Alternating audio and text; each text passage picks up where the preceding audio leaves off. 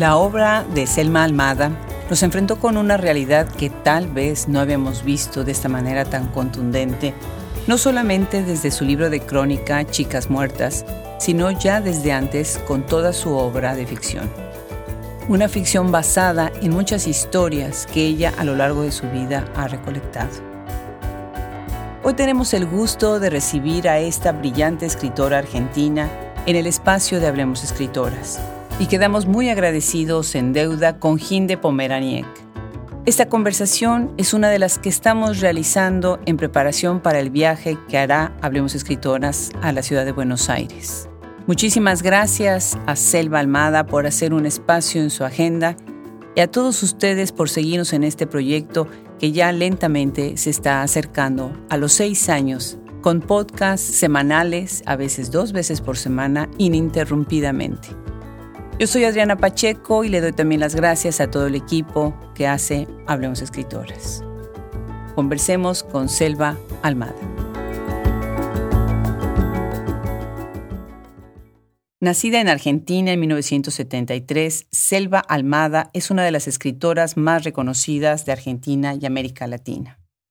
Sus primeros relatos fueron publicados en diversas revistas y semanarios, hasta que llega su primera novela, El viento que arrasa.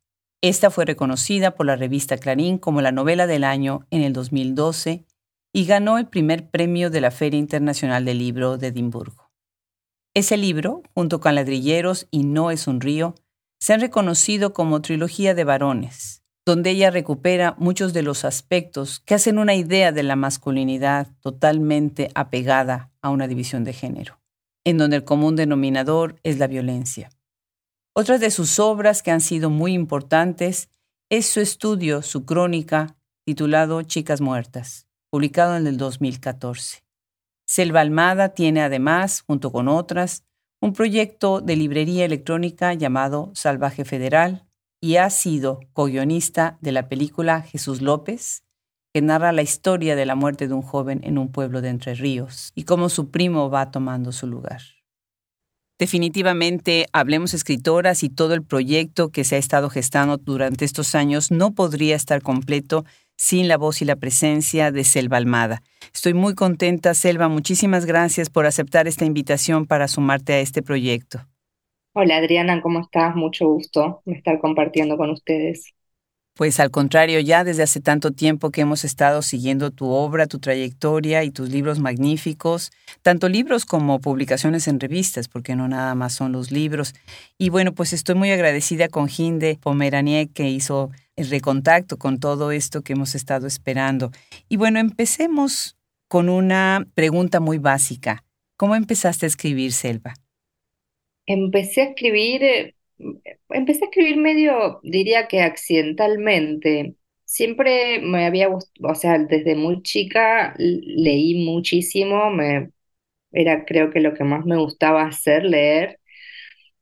Y escribía cuando había que escribir en la escuela y se me daba fácil y se me daba bien, pero no es que yo tuviera el deseo de ser escritora o escribiera cuentos o bueno, como por ahí escucho a otras colegas o otros colegas que dicen, no, ya a los 12 años quería escribir una novela, empecé a escribir una novela, sino que el acercamiento con la escritura literaria vino bastante más tarde, a eso de los 20 años. Yo estaba estudiando periodismo porque sí me gustaba la escritura periodística y mm, en un taller que había en la facultad, que era un poco más descontracturado, ahí de repente me encontré escribiendo un cuento y otro cuento y, y, bueno, y me empezó a interesar ir más por el lado de la ficción que por el periodismo. Y, así empecé, pero digo medio accidentalmente porque no era que lo tuviera ni siquiera dentro de mis deseos y apareció, y bueno, y cuando apareció sí fue como una revelación, como decir, ah, sí, esto es lo que yo quiero hacer. Qué increíble. Qué maravilla. Y además empezar, bueno, poco a poco, porque de repente entran con la primera novela y tú has dicho que, bueno, la primera novela, tu primera novela, no iba a ser originalmente una novela, sino fue este relato que empezó a tomar como su propia personalidad y su propia fuerza, y hasta que en un momento ya no pudiste más y tuviste que decir, ok, que venga la novela, ¿no? Sí, yo empecé escribiendo cuentos, o sea, con esto que te contaba recién, y durante muchos años escribí cuentos en el taller de la ISECA, que empecé cuando vine a vivir a Buenos Aires, ahí seguí escribiendo cuentos y veía la novela como casi como una imposibilidad. Me parecía que nunca iba a poder sostener un proyecto de escritura más largo como supone cualquier novela. Y pasó esto, estaba escribiendo esto que supuestamente iba a ser un cuento y bueno, y empecé a tener dificultades para cerrarlo y después cada vez que volvía sobre el relato con la intención de, bueno, ahora lo termino, sentía que se abría más, que se iba desplegando, que los personajes crecían, mutaban, y bueno, y ahí en algún momento tuve como que dar el brazo a torcer y decir, bueno, tal vez sí, tal vez esto vaya a ser una novela y yo estoy tratando de, de meterlo en el corset del cuento. Claro, pero también hay una tradición enorme de cuentística en Argentina, entonces también desde ese punto de vista y tus libros de cuentos pues son magníficos. ¿De dónde eres, Elba? Yo soy, eh, nací, crecí, viví hasta los 17 años en un pueblo muy pequeño de la provincia de Entre Ríos, que es, bueno, es una provincia que está al norte de, Buenos Aires, a unos 400 kilómetros de la ciudad de Buenos Aires, en el litoral de Argentina. Y después te mudaste, ya ahora vives de manera permanente en Buenos Aires. Después, cuando a los 17, cuando terminé la, el colegio secundario, me fui a vivir a Paraná, que es la capital de la provincia, bueno, que está sobre el río Paraná, por eso mm. se llama así. Y viví 10 años más ahí y me mudé a Buenos Aires a principios del 2000. Así que ya hace 23 años que vivo en Buenos Aires. Wow, con esa maravillosa escena literaria que tiene Buenos Aires, ¿no? Todo ese carácter y el espíritu, tantas fundaciones, tanta gente que ha empujado tanto la literatura, magnífico. Sí, y además cuando yo llegué acá, todavía en el esplendor de las librerías, que lamentablemente muchas han ido cerrando. Pero bueno, era una época, fines de los 90, principios del 2000, incluso después de la enorme, terrible crisis del 2001, toda la, vida intelectual y cultural de Buenos Aires era asombrosa. Después de, la verdad es que ha, ha, ido decayendo bastante en los últimos años. Sí, qué pena. Pues yo creo que es a nivel continental, ¿no? Ya te imaginarás qué contenta estoy que podemos en diciembre estar allá físicamente y llevar el proyecto Hablemos Escritoras. Bueno, se han portado maravillosamente abriéndonos puertas y por eso queremos empezar también a hacer como ciertos periodos del podcast dedicados a Argentina. Cuando empezó Hablemos Escritoras, empezamos primero nada más con México y el primer país que nos empezó a insistir, nos contactaba, la gente nos decía, pero ¿por qué otros estados no? ¿Por qué otros países no? Y el primer país que más presión hizo fue Argentina. Entonces, nuestra primera escritora que no fuera mexicana fue una argentina, Claudia Massín, y me da muchísimo gusto que de ahí se abrió. Maravilloso, ¿no? Gran poeta, aparte de Claudia, sí. Sí, interesantísimo toda su visión desde la geología, las rocas, y muy memorable ese podcast que tenemos con ella. Bueno, pues El viento que arrasa es esta novela de la que hemos estado ahorita ya insinuando, que de cuento se convierte a novela, y cuando tú publicas El viento que arrasa, que se convierte en un parteaguas en la literatura argentina y es muy reconocida, a partir de esa novela al día de hoy, la escena literaria ha cambiado mucho. Y lo acabas de decir ahorita en el ambiente y lo que está sucediendo dentro de Buenos Aires. Pero, ¿de qué otras maneras sientes tú que ha cambiado desde ese momento hasta el día de hoy todo este espíritu por la literatura, las temáticas, los grupos? Sí, bueno, yo el primer gran cambio positivo lo noto post 2001, post esta crisis que recién mencioné, cuando empiezan a aparecer las editoriales independientes. De repente, bueno, a, mí me parece, o por lo menos en Argentina suele pasarnos, quizá porque estamos siempre de crisis en crisis, que también las crisis sacan como una parte creativa de nosotros y nosotras.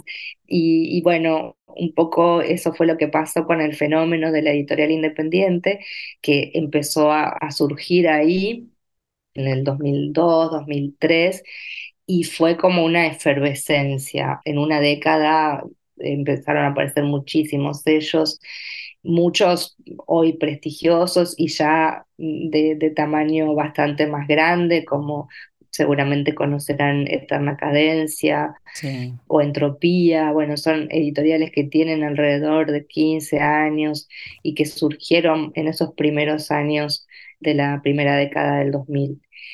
Y eso para mí contribuyó muchísimo a darle diversidad a la literatura argentina, porque de repente era bastante más sencillo publicar que en los 90, por ejemplo. El acceso a la edición se hizo mucho más democrático en ese sentido. Y, y así surgimos un montón de escritores y escritoras más o menos en esa época que pudimos editar nuestros primeros libros en esos sellos pequeños que también, bueno, tenían la apertura de no, esto lo he escuchado de escritores como Martín Cohen, por ejemplo, que cuenta que, eh, no sé, la primera vez que fue a llevar su libro a, no sé si era Sudamericana o MC, estos sellos así muy importantes que había en los 90, o Planeta, no me acuerdo, le, le decían, ah, no, pero es tu primera novela, volvé cuando tengas la segunda. Como, ¿no? Como esto de, bueno, nadie quiere publicar primeras novelas, ¿cómo voy a hacer para tener una segunda? Entonces, eh, creo que en ese sentido la, editorial independiente vino a cubrir ese espacio vacío que había, que era dónde llevar nuestra primera novela. Y realmente, bueno, algunas siguen activas hoy día, otras quizá desaparecieron, pero dejaron así una buena cantidad de autores con sus primeras obras publicadas. Así que yo creo que ese fue como el primer gran cimbronazo en la literatura argentina, el surgimiento de los sellos independientes. Y después, sí, es verdad que cuando yo publiqué en el 2012, todavía el, panorama, sobre todo para las escritoras, era más, más esquivo. De repente, no sé, entre el 2012, el 2015, 2016, empezaron a aparecer un montón de autoras con obras maduras y con obras, sobre todo, una, cosa que yo siempre me gusta eh, resaltar de, mis compañeras y de... Eh, es que es una literatura muy diversa, ¿no? Que no es, bueno, la literatura escrita por mujeres y es toda igual y todas escribimos de lo mismo y de la misma manera, sino que cada una tiene su propio universo y, creo que eso también hace a la importancia de los libros de estas autoras y a que ganen premios, a que sean traducidas a otras lenguas. Y, bueno, y eso lo hemos visto en, en esta última década. Claro, claro, muy atinada las dos cosas que señalas. Todo el riesgo que corre un editor con una editorial indie, con una editorial independiente es muy grande.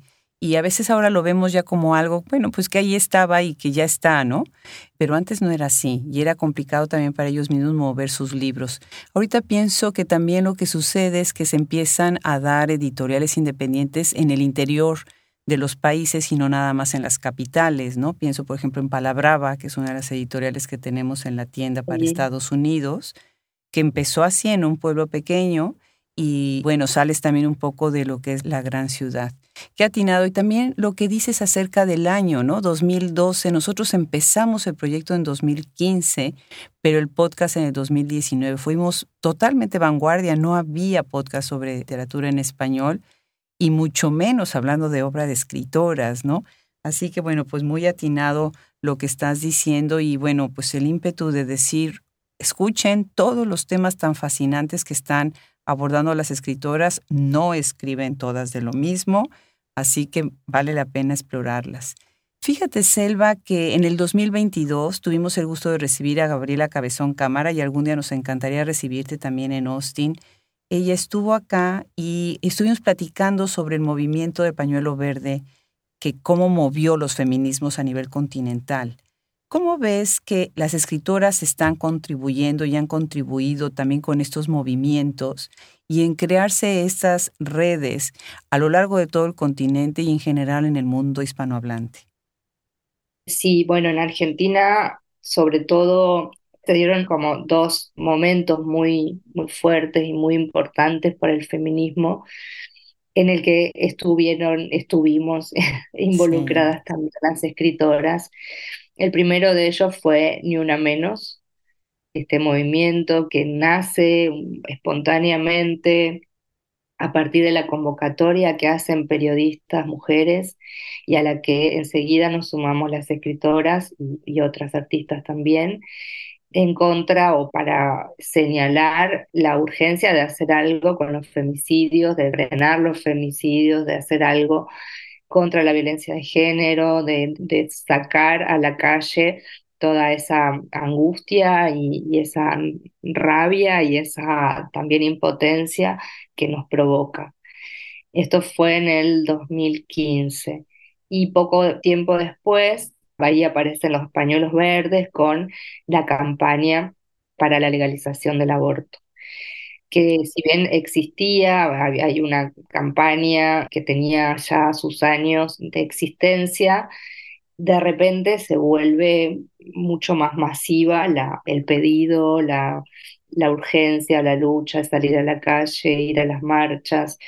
Y bueno, y también esto a raíz de que se plantea la posibilidad o se abre una pequeña puerta para convertir en ley, que finalmente pudimos tenerla en el 2020, eh, la llamada eh, ley de interrupción voluntaria del embarazo pero en esos dos años, primero la ley iba a tener, tuvo una votación en el Congreso en el 2018 que fracasó y bueno, finalmente después en el 2020 se pudo llevar a cabo, pero en esa primera parte el activismo de muchas de mis compañeras escritoras fue fundamental. Claudia Piñero, eh, fue como una de las caras visibles del movimiento y, y, bueno, muchas otras autoras que acompañaron. Digo, todas acompañábamos en la calle, acompañábamos en las campañas, acompañábamos difundiendo, pero algunas de ellas, como Claudia, iban a hablar con eh, senador, eh, o sea, este diputado por diputado primero cuando estuvo en la primera cámara, senador por senador, como tratando de conseguir el apoyo de los, de, bueno, de los legisladores para que esto se pueda convertir en ley. Así que en estos dos movimientos, que después el Ni Una Menos eh, también fue un movimiento que hubo como un efecto contagio hermoso en el resto de Latinoamérica, y, bueno, y ojalá este, el resto de los países pudieran también tener su ley de interrupción voluntaria del embarazo, tan importante sobre todo en países pobres como los nuestros, donde que el aborto no existe es una hipocresía, porque existe, pero las que terminan muriendo o quedando eh, imposibilitadas de volver a tener hijos eh, son las mujeres pobres. Esto ha sido siempre así en Argentina. Las que podían pagar un aborto de manera privada y en buenas condiciones sanitarias eh, se llevaba adelante, pero siempre las que pagaban con el cuerpo y, a veces con la propia vida eran las mujeres pobres. Así que o sea, en esos dos movimientos mm, las escritoras hemos tenido mucha injerencia y mucha militancia. Claro. Ahora, de hecho, con toda esta, bueno, avanzada de la derecha que hay, ahora estamos por tener elecciones nuevamente y hay, bueno, hay una avanzada terrible de la derecha y de los antiderechos. Y así que ahora para el fin de mes, para el 28 de septiembre, se está convocando nuevamente a una marcha de los pañuelos verdes para volver a, hacernos visibles, para hacernos presentes y transmitir un poco el, todo esto que nos provoca la posibilidad de que mañana gane algún candidato o candidata que lo primero que haga sea, por ejemplo, sacar la ley. Claro. Efectivamente, no perder lo que ya se ganó, ¿no? Estoy pensando en Roe versus Wade acá en Estados Unidos, que bueno, se dio marcha atrás.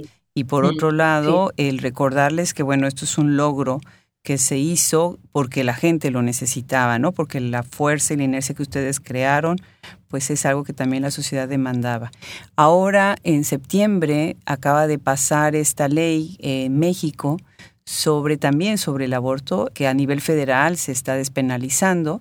Sin embargo, ahí yo creo, de hecho, voy a escribir algo al respecto, porque a veces queda un poquito turbia las noticias, porque una cosa es a nivel federal y otra cosa a nivel estatal. Entonces ahí hay ciertos matices que se tienen que no perder de vista. Es un logro, muchos logros, pero a veces los logros quedan un poquito parciales si no se llega a nivel estatal en general, ¿no? Pero qué interesante, felicidades, en serio, que qué fuerza, nos dieron ejemplo, nos motivaron a nivel continental para muchas de estas luchas que son tan importantes, ¿verdad? Sí, no, te iba a agregar que la, la lucha igual no termina con la ley porque después sigue existiendo al día de hoy, que bueno, la ley todavía sigue siendo bastante nueva, tiene tres años, pero eh, mucha reticencia de parte de los médicos y de los hospitales públicos de, de, llevar a cabo las intervenciones. Así que dos por tres aparecen denuncias de lugares a donde, por esto de la objeción de conciencia, los eh, médicos y las médicas pueden negarse a practicar abortos. Así que aún con la ley, digamos, la lucha lamentablemente no termina nunca.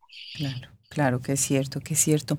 Y bueno, hemos estado hablando ahorita pues de derechos de las mujeres y algo que me parece muy importante de tu obra y me parece fascinante es que tú también estás hablando y estás haciendo reflexiones acerca de un tema que nos debe de atender a todos, que son las masculinidades, ¿no?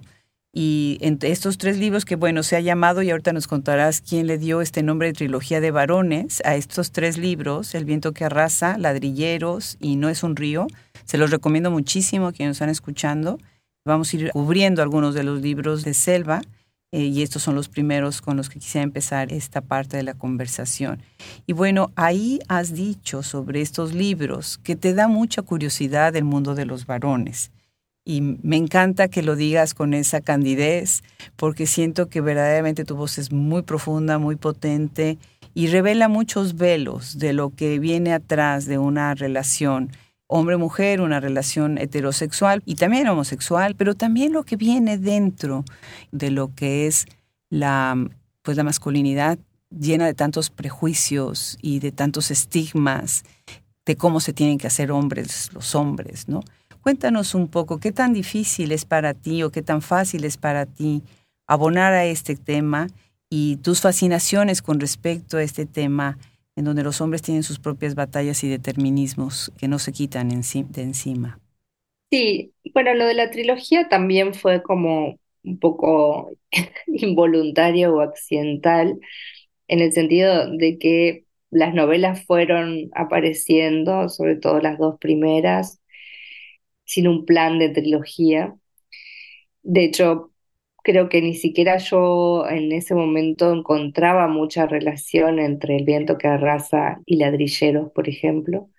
Pero cuando empecé a escribir la última, que es eh, No es un río, ahí es como que de repente, no sé, se me aparecieron los, los vasos comunicantes entre mm. estas dos novelas y esta tercera que había empezado a escribir.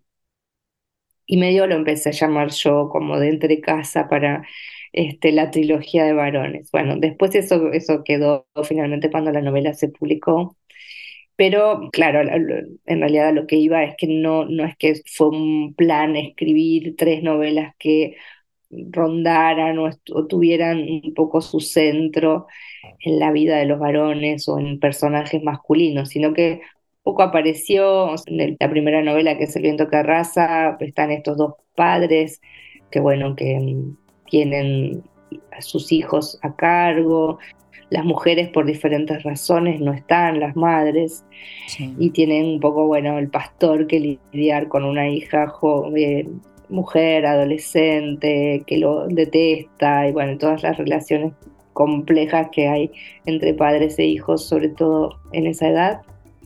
Y después también aparece el, otro gran patriarca que es Dios, porque la religión está muy en el centro de la escena de la novela.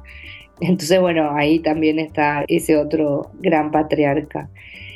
Y en eh, Ladrilleros, en realidad la, novela sale de, de, una anécdota que a mí me habían contado, de una, bueno, dos familias que estaban enfrentadas y que llega un parque de diversiones al pueblo y ahí terminan así en una especie de batalla campal y matándose unos a otros. Y, bueno, y a mí me, me, había resultado muy atractivo para empezar a escribir algo. Lo de la relación este, homoerótica entre los personajes viene como después, por añadidura, ya como parte de la ficción pero otra vez aparece la relación entre padres e hijos, esta vez entre padres de varones, digamos, padre varón y hijo varón, las relaciones entre hermanos varones, la relación entre eh, los hijos con sus madres, bueno, si bien está ahí los varones un poco como centro, pero bueno, también como la manera de relacionarse de estos varones repercute en la vida de los demás, ¿no? En la vida de las mujeres, en la vida de las madres, de las novias, de las hermanas. Vuelven a aparecer este tipo de, relaciones, de alianzas y de traiciones en, en No es un río, donde sí hay una presencia de las mujeres mucho más grande. Mm. Un poco para contestar a tu pregunta, bueno, sí, yo he dicho esto de que me daba curiosidad del mundo de los varones, sobre todo creo que lo he dicho en, la última novela, porque traía aparejado todo esto de la pesca y creo que yo he contado varias veces que mi padre también va a pescar con sus amigos y, lo, es algo que hace desde que yo tengo memoria y que a mí me intrigaba cuando era chica mucho. Eh, esas expediciones de pesca, ¿no? ¿A dónde iban? ¿Por qué iban solo? ¿Por qué que mi padre se podía ausentar tres o cuatro días de la casa y mi madre nunca lo hacía sin nosotros? Entonces, todo eso me daba muchísima curiosidad. Y cuando aparece este germen de la, de la novela, que es también otra cosa que me cuentan, que es la pesca de, de una mantarraya gigante en el río, bueno, ahí me, viene enseguida el recuerdo de esas expediciones de pesca de mi padre y, todo el mundo que yo me hacía imaginando qué sería lo que hacían ahí. Eh, entonces, bueno, eh, a partir de esa curiosidad y de esas preguntas que yo me hacía, empieza a desplegarse ese universo, por supuesto, nutrido por la imaginación, más que nada. Pero bueno, sí me interesa porque en realidad es como un poco el, digamos, también es tratar de desentrañar o de pensar qué montaje extraño o, terrible es el que sucede en la vida de los varones, en la educación de los varones, que después terminan haciéndole tanto daño, no solamente al, al mundo de las mujeres, sino también al mundo en general, porque el extractivismo, el ecocidio, también son cosas perpetradas por el mundo masculino. Claro, claro. Precioso, qué bonita explicación. Muchísimas gracias, precioso. Les recomiendo muchísimo esta escena como abre No es un río, porque además es una escena muy ambigua y se está viendo todo el movimiento de los cuerpos, que es otra cosa tan buena y magistral que tienes en tu obra, cómo estás describiendo la corporalidad y los movimientos y en algún momento no sabes qué es lo que están matando, ¿no? Es muy interesante ese inicio de No es un río. Y bueno, además también, por ejemplo, pienso mucho en la relación entre Pajarito y su padre y cómo el mismo Pajarito, que es como lo llamaban al niño, cómo tiene esta relación basada en la violencia, en el dolor, que ese es otro de los temas que atraviesa también, ¿no? La obra, que le infringe el padre y el padre pues aparentemente es su manera también de, de mostrar un supuesto amor por su hijo, que no reconoce como tal, ¿no? Definitivamente. Y bueno, pues quienes nos están escuchando ahora seguramente no me van a perdonar si no me muevo a un libro que también fue un parteaguas, Chicas Muertas. Ese se publica además en el 2014, pero a partir de ahí yo siento que empieza una ola de escritoras que empiezan a sacar el tema que ya había, desde siempre se ha hablado de los feminicidios.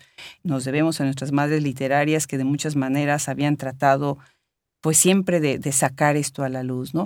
Pero después de Chicas Muertas viene, bueno, pues grandes libros, obviamente como por ejemplo la obra de Cristina Rivera Garza con el feminicidio de su hermana, pero viene otras maneras de narrarlo. Tú te vas a la crónica y además relacionas temas muy interesantes como lo que es la pobreza de una determinada zona geográfica, que es muy interesante eso, ¿no? Y eso después estuve pensando, ¿no? Cómo te han relacionado, por ejemplo, con William Faulkner. Y dije, claro que sí, o sea, William Faulkner también está tomando este, un lugar temporal, espacial, geográfico, y tú estás tomando pues estos pueblos también, ¿no? ¿Qué tan difícil fue para ti escribir Chicas Muertas? ¿De dónde viene la historia de estas tres chicas? Y cuéntanos un poquito cuánto tiempo te tomó escribir este libro. Bueno, Chicas Muertas, en realidad el proyecto aparece por uno de los casos, en el libro se narran tres casos de femicidio que habían pasado en Argentina, en pequeños pueblos de Argentina, en la década del 80 no son casos relacionados entre sí, no, no, o sea, no comparten el asesino ni, ni las víctimas se conocían, pero bueno, sí comparten una época y el hecho de, de haber permanecido impunes hasta el día de hoy. Es decir, nunca supimos quiénes fueron los femicidas. Y uno de esos casos, el caso de Andrea, había pasado en un pueblo vecino a mi pueblo cuando yo tenía 13 años.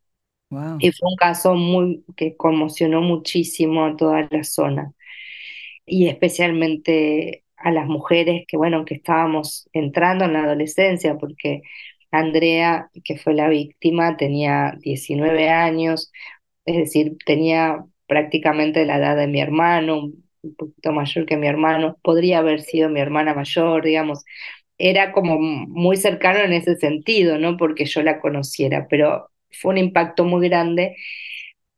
Y 20 años después, cuando yo empiezo a, a investigar para el libro, me acuerdo que hablé con dos de mis amigas de esa época que conservo aún, para ver qué se acordaban o qué recuerdo tenían ellas. Y tenían el mismo recuerdo espantoso que tenía yo de como de indefensión total, de pensar, bueno, nosotras también podemos estar muertas, también nos pueden matar.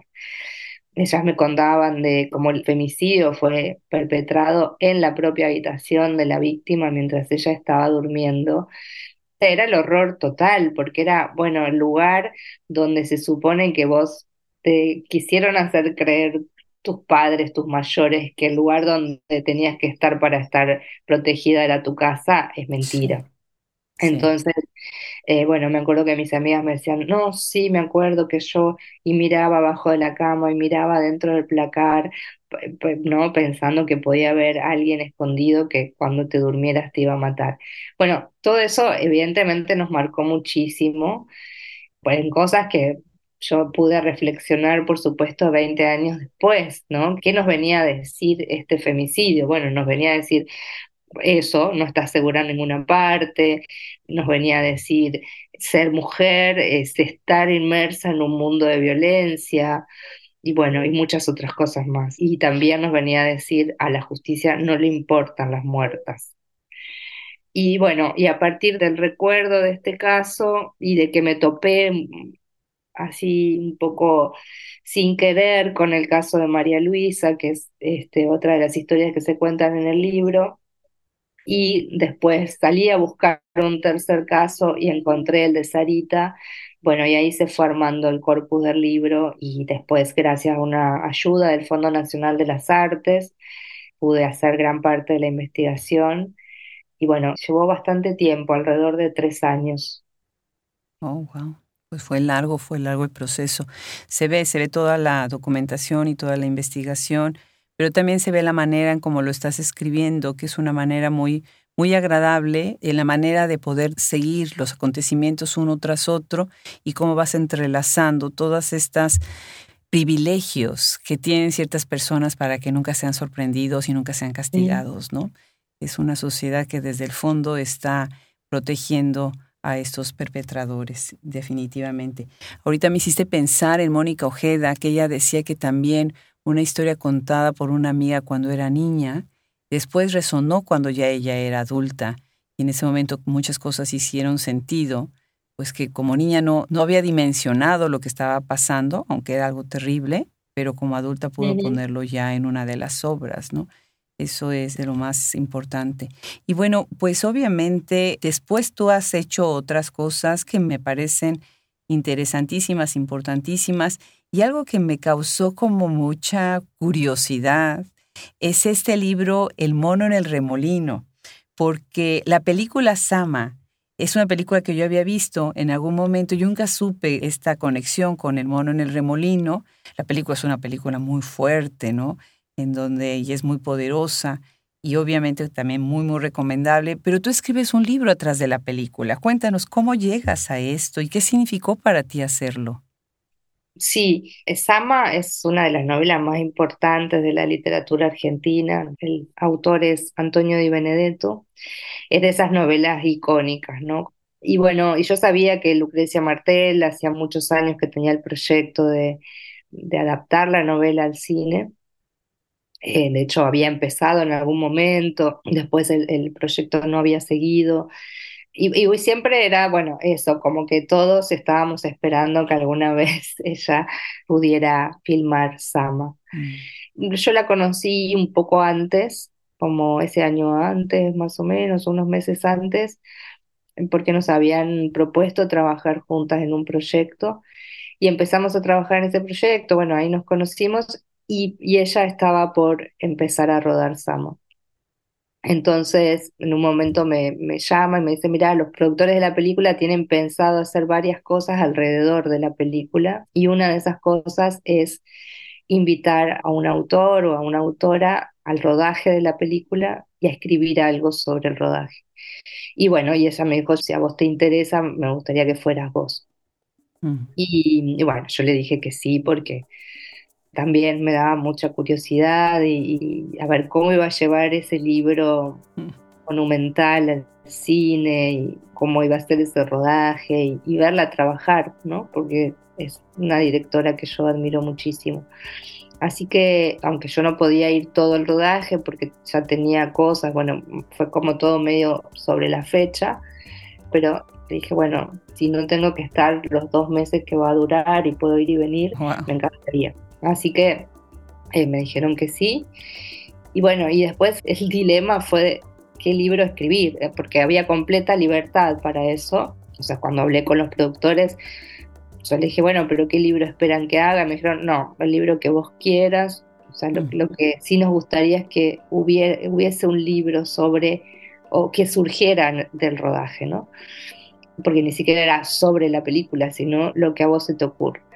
Así que la premisa también en ese momento era muy liberadora, porque era, bueno, no tengo que ir a hacer determinada cosa, sino cualquier cosa. Pero después a la hora de sentarme a escribirlo era, bueno, ¿qué hago? ¿No? ¿Qué tipo de libro escribo? Y bueno, pasé por varias ideas, por, por algunos borradores, de, como para ver por dónde entraba. Y finalmente yo había ido tomando notas y las veces que había estado.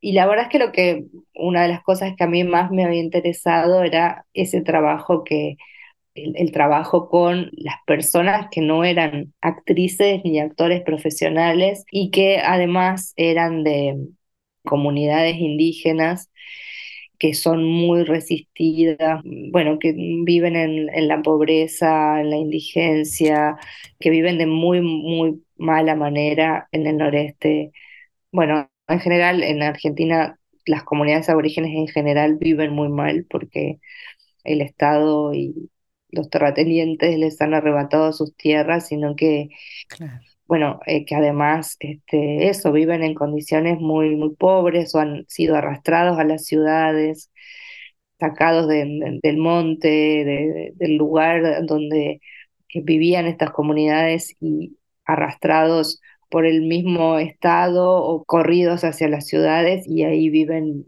la verdad es que de manera muy pobre y muy desprotegida.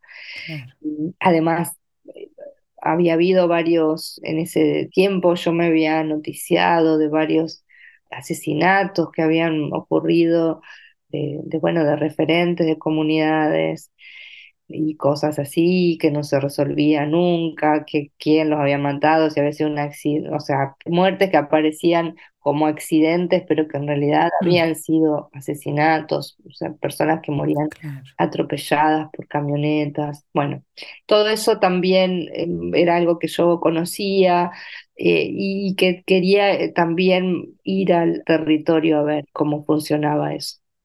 Y después, por otro lado, estaba justamente el territorio y la geografía, que también era algo que a mí me, me interesa mucho en la escritura.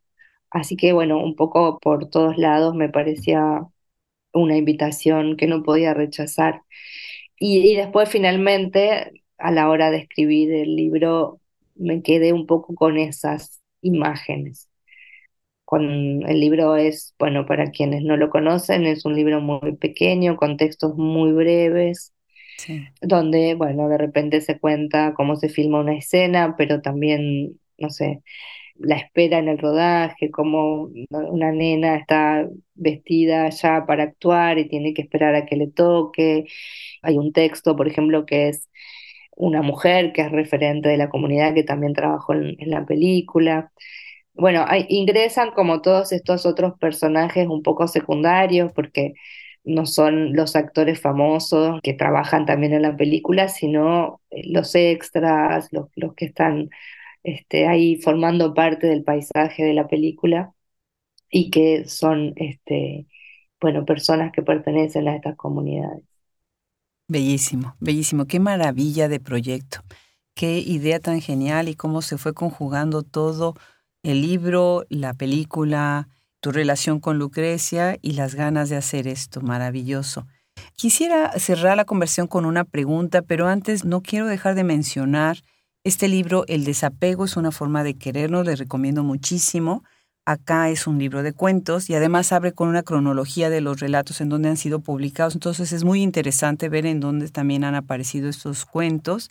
Hay una sección, la parte de niños, me parece muy fuerte y sobre todo esta idea también relacionada con la muerte y las distintas personalidades de los niños, ¿no?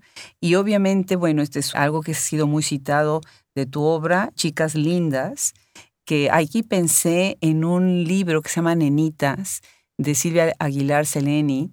Me pareció muy interesante porque estás hablando de muchas cosas, ¿no? De la continua pérdida de niñas, por ejemplo, las muchas maneras de ser niña y joven, las marcas de las clases sociales, el bullying, muy fuerte, muy bueno, de verdad.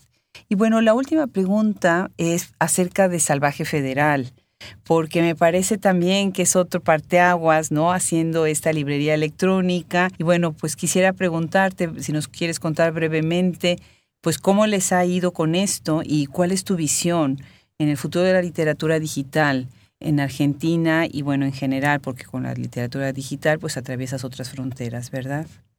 Eh, sí, bueno, Salvaje Federal es una librería online. En realidad los libros son en papel, o sea, son de formato clásico, pero son eh, libros que publican editoriales de las provincias y que les cuesta mucho circular o llegar fuera de, los lugares donde se producen estos libros. Entonces, la primera idea en realidad que habíamos tenido era poner una librería acá en Buenos Aires, física, que trajera estas literaturas. Después empieza la pandemia, todavía no habíamos abierto la librería, y ahí aparece la idea de una librería online como un poco para seguir adelante con ese proyecto y que después nos dimos cuenta que en realidad era la mejor opción para nu- nuestra intención de difundir esas literaturas, porque de esa manera eh, lectores y lectoras de cualquier punto del país pueden comprar esos libros, pueden acceder a ellos y pueden conocerlos. Así que, eh, bueno, el sitio se llama salvajefederal.com ahí tenemos, este, está dividido por, por regiones y cada región tiene sus lugares, sus provincias. O sea, no, no, quien entra a la página no va a poder encontrar, como suele haber en cualquier librería, que está um, dividido por, no sé, novela, poesía, cuentos, sino acá está un poco clasificado de acuerdo a la región o donde ha nacido el autor o la autora o la región donde se encuentra ubicada la editorial.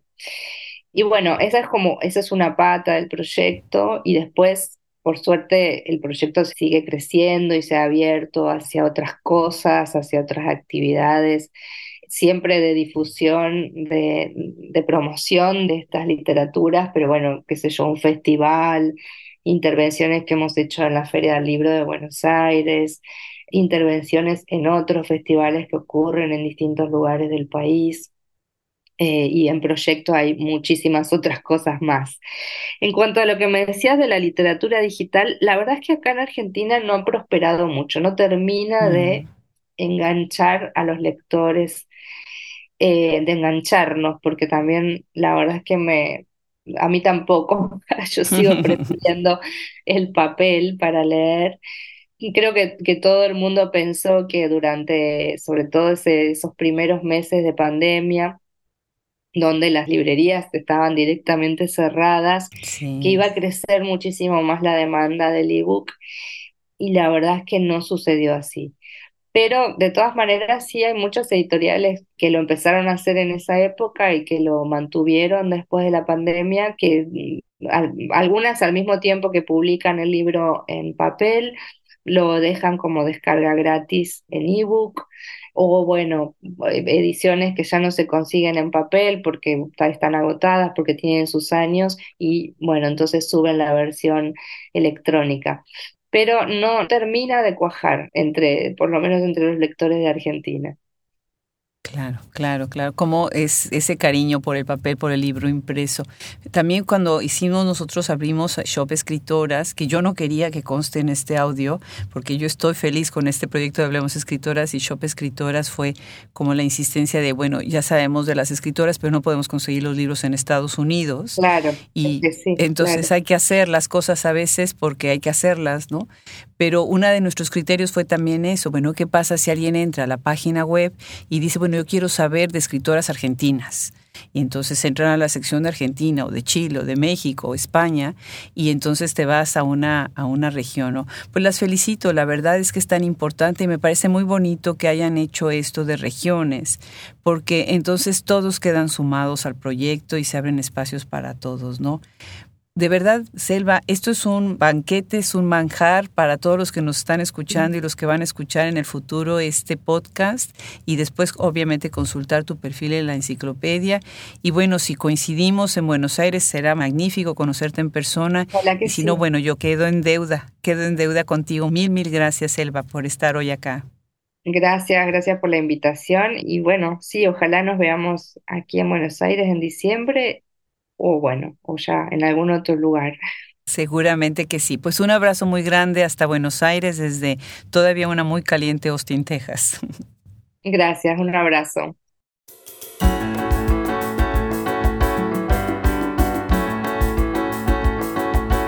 Quedan totalmente invitados a revisar y estudiar y leer y disfrutar la obra de Selva Almada una gran, gran escritora de nuestro tiempo, una gran pensadora de lo que está pasando y una fuerza detrás de movimientos que son importantes poner a la luz y reconocer.